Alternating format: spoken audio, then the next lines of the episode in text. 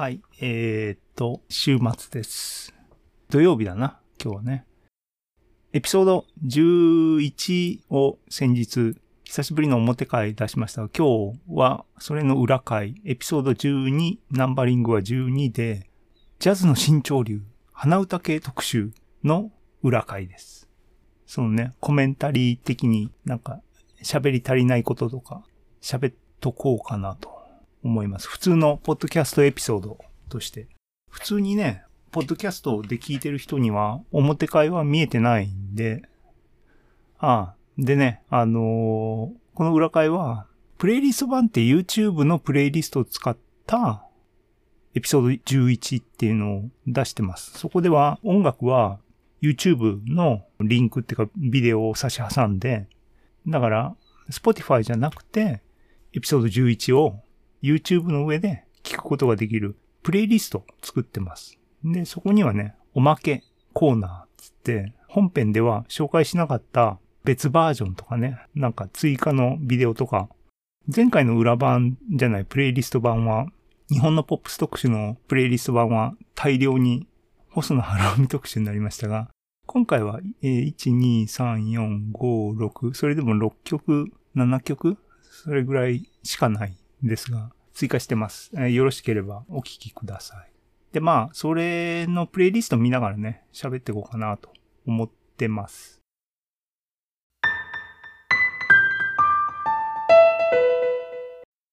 本編では、ジャズの新潮流としての鼻歌系の歌っていうんで、僕のフェイバリットからピックアップして10曲ね、新旧を織り交ぜて紹介しました。ね、あの、明確に鼻歌系、ハミング系ね、上品に言うとっていうのは言いましたけども、そういうふうに意識的にプレイリストっていうかね、曲をピックアップしたこともなかったんで、もっとあるかなと思ったり、記憶にあるやつとか探したんだけども、結局10曲ぐらいになりましたね。で、最初に、そう、ピックアップしたのが、クインシー・ジョーンズなんだけど、これ言いましたよね。89年のアルバムで、これ CD 持ってると思ってたんですが、持ってないかもしれない。本棚の奥とかを漁ったりしてないんだけども、記憶だとね、89年って言ったら僕大学入りたての頃ですけども、その頃はまだレンタル CD 屋さんってあったんですね。もちろんあの、なんだ、レンタル CD 屋さんの規模、ちっちゃいところに行ってて、そうすると何でもかんでもあるわけではないですからね。限られた範囲内で、まあレンタルだから借りたいだけ借りるわけですが、その中の一枚だったかもしれない。で、借りてカセットテープにダビングしてましたよね。カセットテープ現役だったもんな、まだその頃はな。はい。それの Back on the Block でね、よくわからんなって思った記憶がありますね。クインシー・ジョーンズも、クインシー・ジョーンズ名前は知ってて借りたんですけども、結局何の人かっていうのはね、えっ、と、プレイヤーとしてはトランペッターなんですかね。でも、アレンジャーとか、プロデューサー的なね、マイケル・ジャクソンとかね、そっちの方で有名でしたね。この時ももうすでにね。うん。で、まあ何もわからずにこのアルバムを聴いてました。で、何もわからずにジャズっていうものは、ね、大学に入ってから聴き始めたみたいな感じですから、このアルバムは基本的にカバー集じゃないですけども、なんか、そんな感じですよね。クインシー・ジョーンズ的視点による。で、記憶に残ってるのは、今回紹介したハミング系としてね、紹介したセテンブロ。これは、えっ、と、聞いてるときは、クインシー・ジョーンズのと思って聞いてるわけですけども、ね、後で、ね、イヴァン・リンス、イヴァン・リンスっていう名前をね、僕はね、初めてね、あの、意識したのは、木梨憲武ですよ。それも多分その頃だと思いますけどね、その89年、90年、その、その辺じゃないですか。多分流行ってたんでしょうね、イヴァン・リンスね。CM でなんか木梨憲武が、イヴァン・リンス知らないの？って言ってるだけのところで、僕も知らなかったからね、調べて、ああ、こういう人いるんだと思った記憶があります。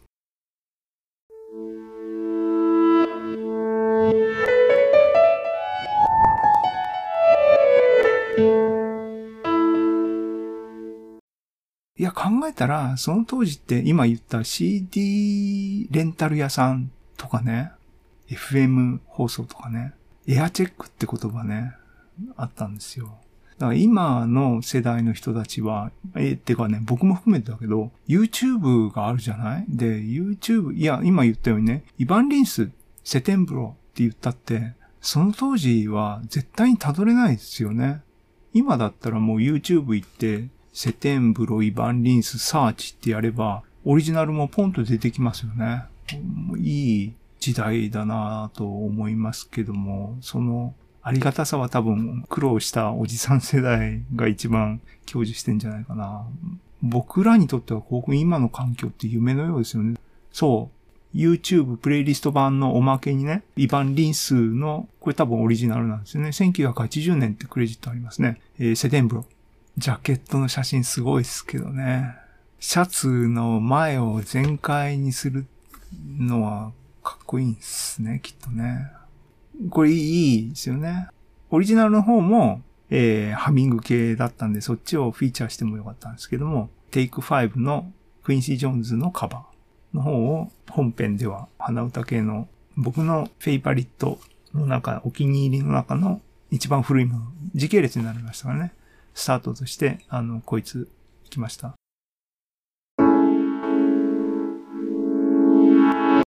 ちなみにこのアルバムね、クインシー・ジョーンズの Back on the Block で、もう一曲印象に残ってるのは、バードランドですね。この曲を聴くまでは、僕はウェザーリポートも知らなかった。だから当然、あのね、バードランドも、ここで初めて聴いて、クインシー・ジョーンズ、この曲かっこいいじゃんって言ってね、思った記憶があっての、調べたら、ウェザーリポートだったと。で、ウェザーリポートだって聞いて、ヘビーウェザーを買いましたね。愛鳥版だったと思いますね、その頃のね。とかいう記憶がありますね。あと、そのバードランドの最初のね、タイトルコールっていうか、あの、ありますね。あれ、最近、あれなんだっけ？ブルーノートから出たアルバムで、アートブレーキなんですかね。あの、特徴的なサンプリング、サンプリングっていうかね、タイトルコールバードランドのあれも耳に残りますよね。今回もあれ出てきて、あれなんだったっけ？って言って、クインシー・ジョーンズのこいつに入ってたバードランドの頭に使われてたやんと思ったのを、つい先日ね、あの、思い出しましたけども。っていう思い出深いアルバムでしたね。でも、あの、本編でも言いましたが、ラップとかいまいちよくわかんない。今聞き直しても YouTube で聞きますからね。聞き直しても、やっぱよくわかんないなと思いますけどね。っていう一曲目でした。花歌。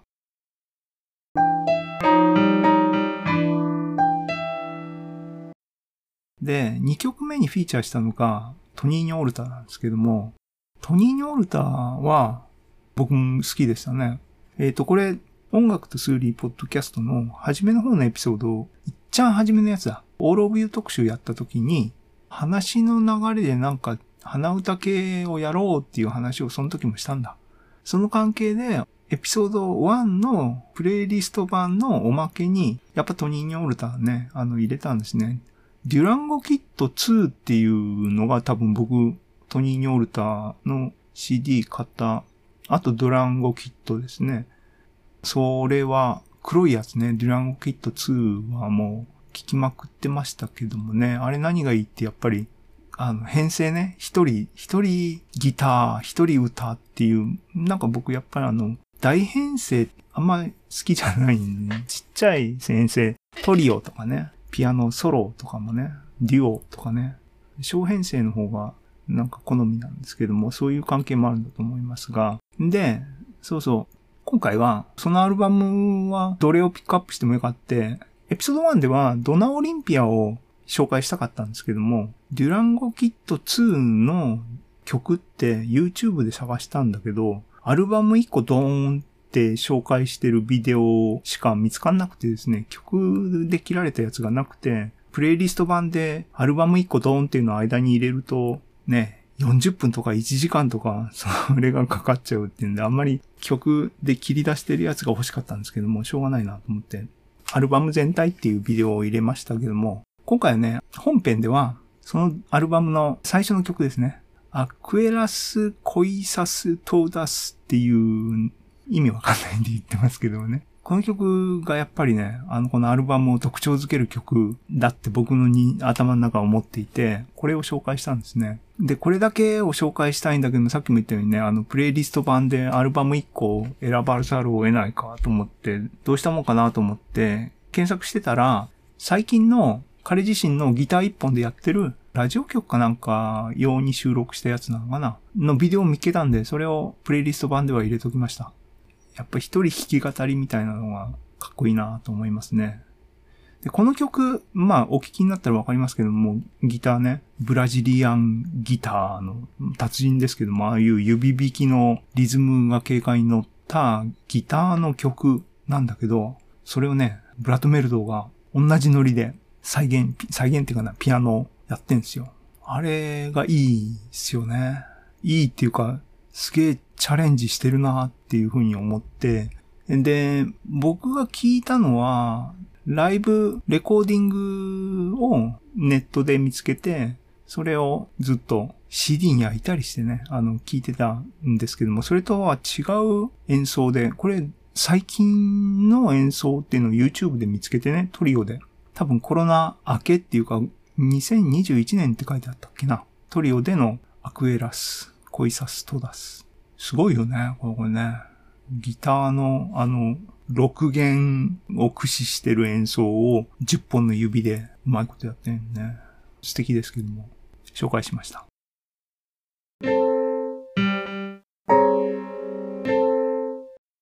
はい。トニーニョールタ。うん。で、ハミング系、鼻歌系、鼻歌系ですよ。歌詞とかじゃないんですよ。もう、メロディーをつい気持ちが高まって声が出ちゃうみたいな、そういうんですよね。やっぱり鼻歌系の曲はどれも。はい。で、3曲目はですね、あの、やっぱり鼻歌系といっては欠かせないっていうんで、パッドメセニグループね。そうパットメセニーグループっていうのは、僕の中では、パットメセニーグループイコール鼻歌系と言っても過言ではないって思ってますけども、ね、あの本編でも見ましたね。で、パットメセニーグループの、えー、ディスコグラフィー。僕がね、パットメセニー多分リアルタイムなのはいつからだっていうと、Still Life Talking は多分 CD 持ってて、これ87年のクレジットになってるんで、これはリアルタイムじゃないと思うんですが、Letter from Home も僕 CD 持ってますが、この辺ですよね。この辺から聞き始めみたいな感じなんだけど、OK。Letter from Home はペドラーズナールですね。Still Life Talking の方は、あれか、マーク・レッドフォードとデビッド・ブレマイアです。二人ボーカル体制なんだな。あと、アーマンド・マサーもボーカル。はい。なので、Still Life Talking はペドロじゃなくて、Letter from Home がペドロなんですね。僕なんかね、あの、パッドメセニーグループボーカルって言ったら、ペドロが出発点って思ってたの多分そういう関係なんだな。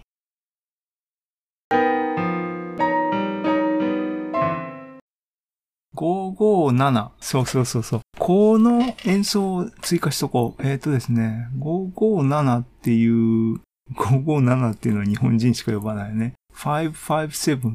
これリズムの、あの、あれですけども、この曲いい曲ですけども、日本のポップス特集で、ね、聞いた人は知ってると思いますけれども、Perfume ね、575っていうのがあって、575ってタイトル見た時にこれを思い出して聞き直したら、やっぱいいなっていうふうに思いましたけどね。ああ、あとね、ペドロ。これはね、鼻歌じゃなくて歌詞がついてるんだと思うけど、このアルバムね、Letter from Home に入ってる Dream of the Return っていう曲があって、これね、ペドロがコーラス的に歌ってるんだけども、それはいいんですけども、この曲はね、いいんだけど、特に記憶にピックアップしてたわけじゃないけども、後にパッド自身がセルフカバーしたんだね。オーケストリオン、また、いや、パッドもチャレンジャーですからね、あの人ね。一人、チンドン屋。あれ絶対チンドン屋を連想しますよね、みんなね。っていうプロジェクトの中で、この渋い曲やっとると思ってなんだと思ったら、パッとメセニグループでやってた自分の曲だったっていうのを発見して、あ、これいい曲やなと思った記憶がありますね。はい。ペドロ。で、何を確認しようと思ったかって言ったら、あの、We Live Here を本編では紹介したんですけども、We Live Here っていうのは、かなり、あ、違う、Letter from Home の次ですね。で、言ったように、これワールドツアー見に行ったんだ。だからこの時に、わ、ペドロ来てなかったよな。このアルバムは、そうね、マーク・レッドフォードとデビッド・ブレイマイヤースの男性二人ボーカルが被さってっていうね、この曲の盛り上がりのところをね、盛り上がりで声が出ちゃう感じの、いいっすよね。パッとね。はい。っていうことで、欠かせないっていうことでこれを紹介しました。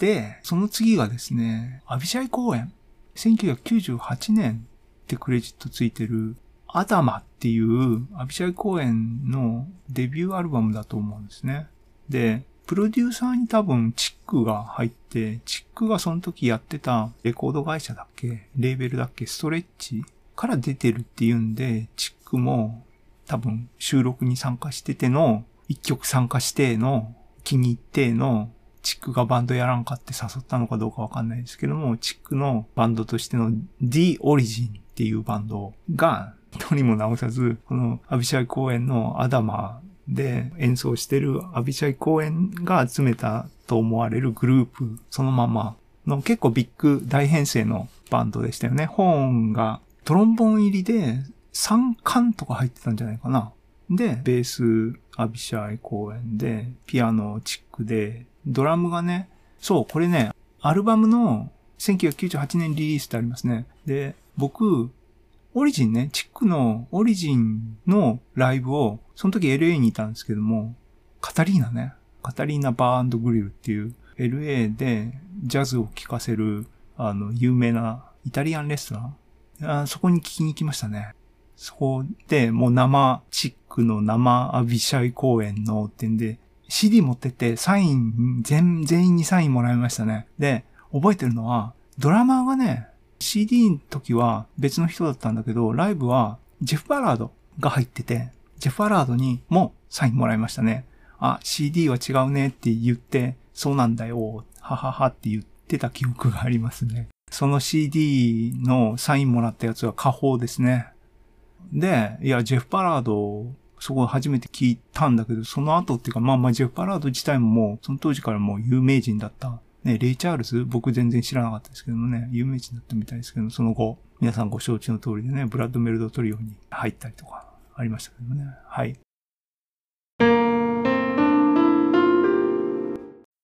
ていうアビシャイ公演のデビューアルバムから一番最後のね、鳥の曲ですげえ短い、じゃあソニティ、そう、その時も言いました、調べてないんで、これ言葉の意味とかわかんないですけども、これ好きですね。で、これね、改めて聞いてて思ったんだけど、ハミング系っていうか、鼻歌系っていうか、コーラス系っていうか、これあの、女性の、わーっていう感じでこう歌ってますよね。で、思い出しました。僕がやっぱりね、なんで鼻歌系にこう惹かれてるかっていうと、大学に入ってから惹かれたんじゃないんですね、これね。子供の頃ですね。昭和の50年代初めの頃のドラマ？ね。G メン75の音楽とか、あれ鼻歌系っすよね。あと、再放送で見てた松田優作の探偵物語。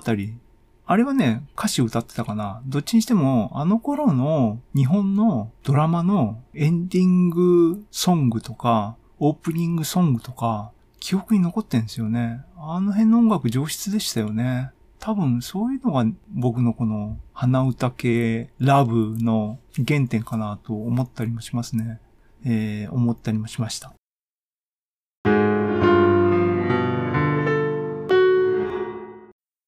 次は5曲目、カート・ローゼン・ウィンケルからフィーチャーしたんですけども、彼も僕の中では鼻歌系アーティストなんですね。っていうのは、トニーニョ・オルタ的な。あのー、彼はソロを歌ってますよね。ライブとかビデオ上がってるのを見てると、歌ってるし、多分マイクが拾ってたら声も入ってると思うんだけども。で、明らかにハミングを意図的に入れてる曲ですよね。このアンダー・イット・オールっていうのは、スター・オブ・ジュピター2012年のアルバムから紹介しましたが、YouTube でね、アルバムタイトルがアンダー・イット・オールなのかな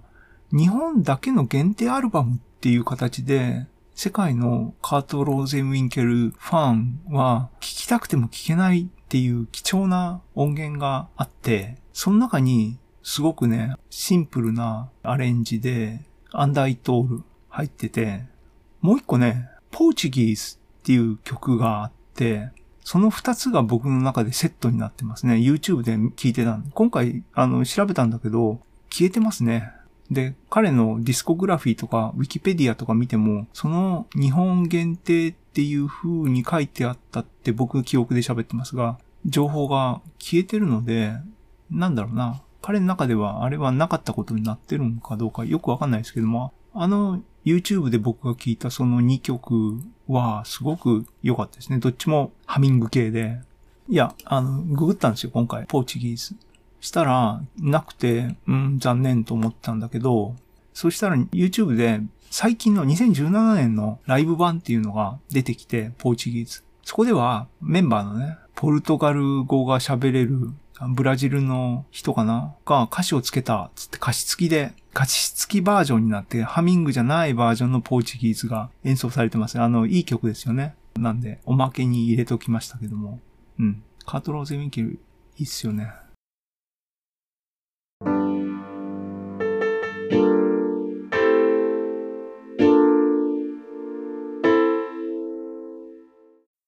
はい。で、で、どこまで行ったっけっていうと、第5曲目まで行ったんだ。で、次にね、紹介したのが、ジェラルド・クレイトン。で、彼、あの、本編でも言いましたが、YouTube で彼の存在っていうのは認識して、プロモのなんかビデオでね。で、いいなと思ったポイントはそこでも言いましたが、紹介されてた曲が、パッドメセニグループのハミング系みたいなのを彷彿とさせて、ああ、結構いいじゃんと思って調べたら、ライフフォーラムっていうアルバムが出たところで、みたいなんで、そのアルバム買ったんですけどもね。このアルバム僕全体的に好きですね。最初のね、一発目の語り語ってる内容の詳細をきちんと理解して素晴らしいって言ってるわけでもなくて、語りが入るフォーマットっていうのはあの、最近だったらね、ロバート・グラスパー皆さん聞いてれば、いくらでもそういうのがあって、それがない方がいいっていう人もいれば、あってもなくてもいいっていう人もいれば多分、それがあるからいいっていう人もいるんだと思いますけども、ね、僕とかも別な、あの、英語会で言及したようにね、ブラックレディオの一番最初のやつの一番最初のオープニングのリフトオフのあの語り僕大好き。あれはいいよね。とから、それに通じるっていうかね、同じものをこのライフフォーラム、ジェラル・クレイトンのライフフォーラムの一発目のところのあの語りもなんかいいなあれずっと僕、あの、ジェラルド・クレイトン自身の語りだと思ってたんだけども、後になって CD の説明読んでたら違う方がの喋りみたいですね。で、鼻歌系で紹介したのは Future Reflection、えー、2曲目かな。これも女性ボーカルが被さってるって感じかな。女性コーラス？盛り上がるところでね。今回一連のね、いろんなものを見てて、なんかやっぱりそう思いましたね。なんか僕のツボはそういうパターンなんだなと思いましたけども。おまけでね、紹介したのが、えっ、ー、と、その同じアルバムから、ダスクベイビー。これ渋い曲ですよ。これ歌詞付きでね。これこそは彼が歌ってんじゃないのかな？違うかな？この演奏ね、僕コピーしたいなと思って誰か楽譜持ってませんかね？これいい曲ですよね。はい。ジェラルド・クレイトン。結構気に入ってるっていうかですね、なんか消息を置いたいなと思って。なんかね、最近アクティブですよね。あの、ジョンスコのバンドに最近入ってましたね。オルガン弾いてたのかな？きちんとってね、YouTube でチラ見したぐらいしかないですけども。はい。あとね、あの、後ろの方でもまた紹介します。その時にまた喋ります。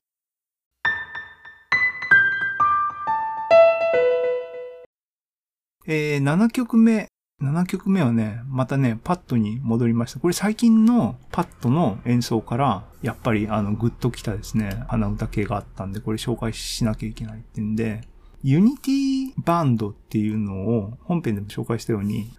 パッドっていうかギターって、あの、ジャズのコンボの中では、まあ微妙な立ち位置ですよね。コード楽器なんで、ピアノ的なポジションの役割っていう側面もありますが、普通、リズム体っって言ったら、ドラム、ベース、ピアノっていう、そういう人たちが音楽を進行してくれてる上で、ソロ楽器として、サックスが入りの、トランペットが入りのっていう文脈で、ギターも入るっていうポイントで、基本的に花型楽器ですよね。で、パットメセニーグループっていうのは、ピアノライルメイズがいて、パットメセニーギターがいてっていう感じで、パットメセニーグループなんですけども、ユニティバンドは、そこにホーンを入れて、ね、クリス・ポッターを入れてっていうバンドで、だから、フロント二人っていうようなバンドをパットがやったっていう感じだったみたいな話を言いましたね、本編でね。んで、クリス・ポッターはね、僕ね、さっきも言った97年から99年まで LA にいたんですけども、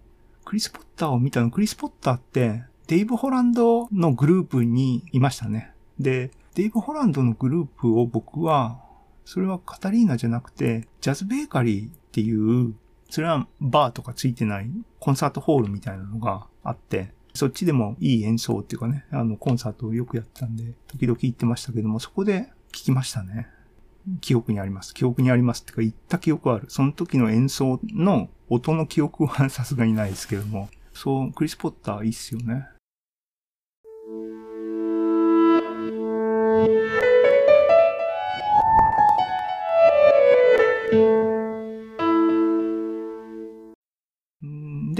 金、パッドメセニグループ金。その中のハミング系、鼻歌系で記憶に残ってるのは、このアルバム僕どれも好きなんですけども、ボーンって曲ね、好きなんですよ。これちなみに、パッドメッセに、チャーリー・ヘイデンのアルバムがあってですね、Beyond the Missouri Sky。これクラシックですけども、これはね、スピリチュアルかなそう。この、ボーンって曲、A パート、B パートありますね。ブリッジ。A パートは、このチャーリー・ヘイデンとパッド・メセニの Beyond the Missouri Sky のスピリチュアルですよ。これが発展してるもんだと思うよ。これ A パートを繰り返しっていうのがスピリチュアルで、で僕の認識ね。で、曲的にもメロディーそうだと思うんですけども、確認してください、皆さん。で、そこにサビがついて、まあ、かっこいいんですけどね、この、この、そういう展開が渋いなと思って、ああ、パッドやなと思ったんですけども、ね、っていう曲が入ってたり、この金、ユニティバンドの中にね、他にも、ね、この On Day One っていうのがこのアルバムのトップに入って僕このアルバムは持ってなくて全部 YouTube でしか聴いてないですけども、Rise Up っていい曲だよね。で、今回はハミング系、鼻歌系特集ってことで、On Day One。別に最初はね、普通にパットメセニーグループ的なノリでね、こう進んでいくんだけども、後半盛り上がってると、この展開の仕方とかはライルメイズを彷彿とさせますけどもね。後半盛り上がって、うーっていうところでコーラス入ってくるのはもう、もういいっすよねっていう、それを共感したかった。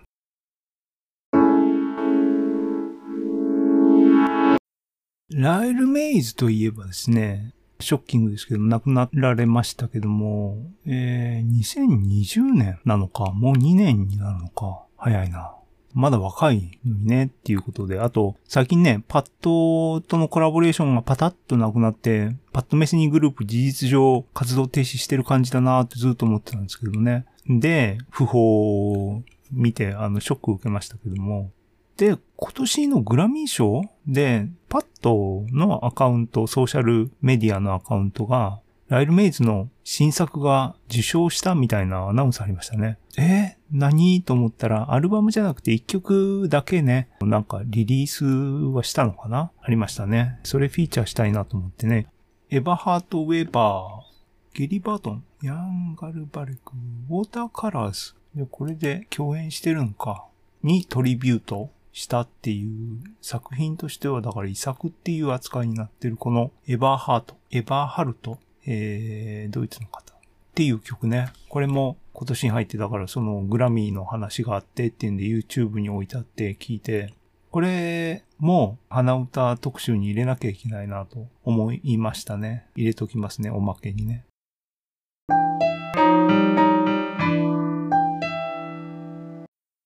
次に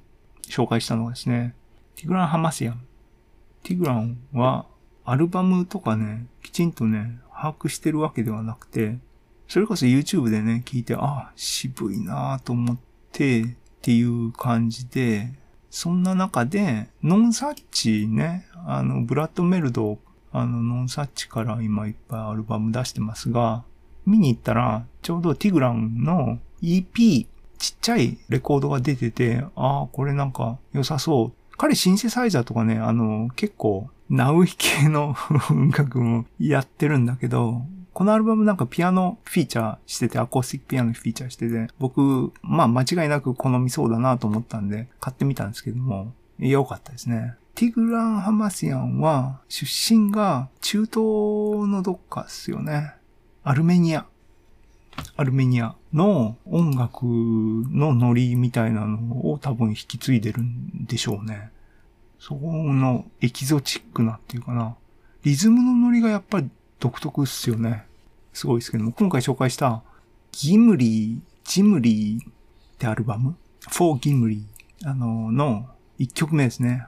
アラガッツ。これを紹介しました。彼自身がハミングしてます。これね、すべての意味で結構好きなね、あの、リズムがパッドメセニグループじゃないですけども、変拍子っていうかね、あの、いいっすよね。で、えっ、ー、と、おまけですね。プレイリスト版の方で入れたのは、このアルバムの中の The American っていう演奏があって、これね、あの、かっこいいんですよ。で、今回 YouTube の検索してたら、この演奏をね、財布してる人が YouTube にアップしてて、おやったーと思ってね、後でちょっと勉強しようと思って思いましたけども、ね、おすすめです。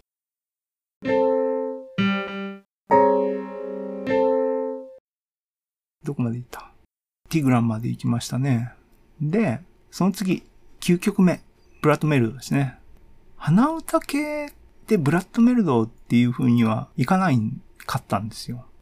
このアルバムですね。あの、紹介した Finding Gabriel 2019年のアルバムで、これはその前にメリアーナの流れの発展版っていう風に思われますが、ここでですね、シンセ弾きまくりっていうのがメリアーナの一つのおーっていうブラッドガーっていうね、でしたけども、ここではそこにさらにボーカルっていうのかな、コーラスですね、が全面フィーチャーされていて、本編でも言いましたが、ベッカ・スティーブンスですね。でね、このアルバムが出る前ぐらいに、YouTube でね、ジェイコブ・コリアとベッカ・スティーブンスがコラボしたビデオとかがアップされてて、そこのつながりっていうのも、おーと思ってて、そんで、だから、ジェイコブとブラッドをぶつけたらどうなるのかっていうのは興味がずっとあるんですけどね。でもね、ぶつければいいっていう話じゃないっていうのは、いろいろありますよね。っていうのは、メリアーナの一つの展開の方向の一つとしてあった、そこにジョンスコを入れるっていうのでツアー回ってましたよね。あれがね、アルバムになってないのがなんか残念なんですけども、それは多分実りはあんまり多くなかったのかなと思ったりとか、あとね、ブラッドが、僕もこれもあの僕の好きなジョン・メイヤーね、と一時期ライブにジョン・メイヤーのライブにブラッドメルドが入ったりとかあって、なんかいい化学反応が起きるのかって期待したりもしてたんですけども、なんか多分うまくマッチしなかったのかな。クリス・シーリーとね、ブラッドメルドのやついいっすよね。だから相性ってのはあるんでしょうけどもね。なんでこの話になったかって言ったらベッカ・スティーブンスだ。OK。これ、ハミング系にブラッドが来たんだな。つまり、もう、ジャズの新潮流と呼んでも過言ではないだろうと、鼻歌系が っていうんで、あの、言ってますけどもね。この曲、あの、もう、盛り上がりな感じが、こう、やっぱり人の声で人っていう感情高まりますね、聞くとね。はい。で、今回メイン本編で10曲紹介した10曲目ですけども、ベン・ウェンデルさんは、実は実はっていうかな、YouTube でアクティブにビデオとかいっぱいアップされてますよね。で、キーになるようなミュージシャンとコラボレーションっていうかね、あの、合わせて演奏したりして、記憶にありますけどもね、ジュリアン・ラージとかね、この間本編でもちらっと言ったリンダ・オーとか、ね、あの辺の人たちとデュオンみたいな設定でビデオをアップしたりとかしてて、なんか記憶にありましたけども、よく見たら、ね、これ僕後でね、あっていうふうに思ったんですが、今回紹介したジェラルド・クレイトンのライフ・フォーラムっていうアルバム紹介しましたが、これのプロデューサー、ベン・ウェンデルなんですね。だから、プロデューサーやりつつ自分もサックス吹いて、プレイヤーとしてもアルバムをどんどん出してきたっていう感じなんですかね。で、今回紹介したのは2020年のハイハートっていうアルバムを買ったんですけども、僕そんなにね、レコードとか CD とか山のように買わないんですよ。ま、あの、物が増えるといけないんで、あの、買わないんですが、これは買ったんですね。で、その理由は編成ですね。ベン・ウェンデルには興味があったっていうレベルだったんだけども、このアルバムのバンドっていうかな、編成が、あの、本編でも言いましたが、2ピアノ構成なんですよ。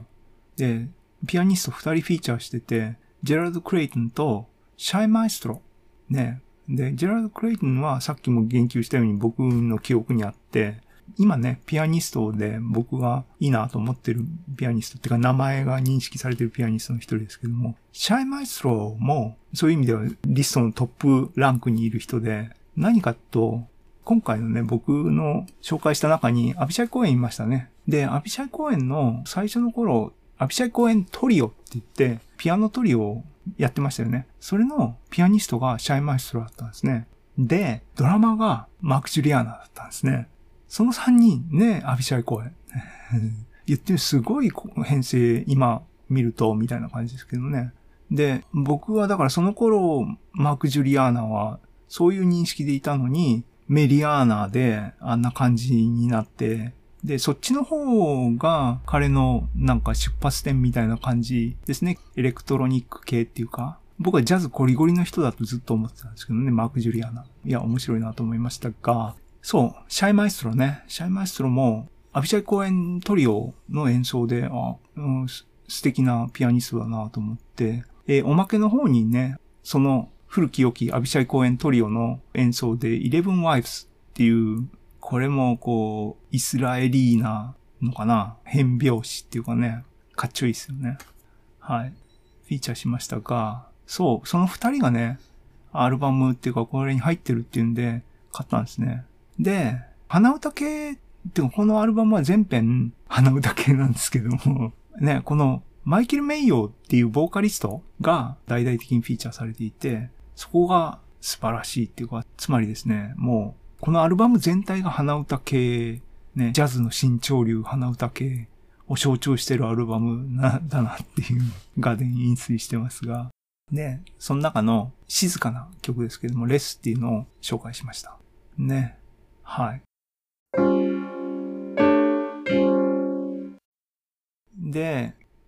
僕、今回、いろいろね、ゴールデンウィークのプロジェクトとして、ポッドキャストで、僕自身ね、自分自身に対して、ちょっと、ポッドキャストっていうメディアを通してチャレンジしようっていう風な企画を、ね、10日間の長いゴールデンウィークでやってまして、このポッドキャストもその一環だし、ピアノね、下手くそな自分のピアノを晒すっていうのも、チャレンジの一つあったんだけども、で、鼻歌系を今回まとめましたが、多分ね、僕自身のチャレンジの一環としてね、歌う歌うチャレンジっていうのは多分僕の残されたフロンティアとしてあるなと思ってますね。歌うっていうのはね、大事だっていうのは分かってるんですね。音楽もね、だからジャズでソロでテクニカルに、メカニカルにガチャガチャ弾くソロは聞く方も辛いですよねって。なんでかって言ったら歌ってないからみたいにみんな言葉としてクリシェとしてそういう風に言いますけども、それってリタラリーに実際に歌うことの大事さっていうのはあると僕はやっぱ思うんですね。だからそういう風な言い方になると思うんですけども。だから歌う自分の声で空気を震わせるっていうのは大事なんだろうなっていう風には頭で分かってるんですけどね。で、その思いを最近強くしたきっかけっていうのは、きっかけっていうかな、要素の一つは明らかに絶対にジェイコブ・コリアなんですね。彼の成功っていうか、彼の出発点は YouTube の本人の多重録音ね、声による。ね、あれはなんかいいなと思わせますよね。で、だから今回おまけね、あの、プレイリスト版のおまけに、ジェイコブのなんかハミング系ないかなと思って、それがあったらそれをフィーチャーして、クロージングにしたいなと思ったんですが、なんかハミング系が見つけられなかったので、プレイリスト版には、ジェイコブの In My Room デビューアルバムの中の僕的にはベストですけども、You are not スティービー・ワンダーね。スティービー・ワンダー、今日誕生日だっけ？スティービー・ワンダーハッピーバースデーですけども、えー、You are not を紹介して、このプレイリストを見ながらの裏、ジャズの新潮流鼻歌系特集は終わりにしたいかなと思います。かなり喋って喋りまく、取り留めなくなりましたね。感想お待ちしてます。どんな感想でもいいんで感想ください。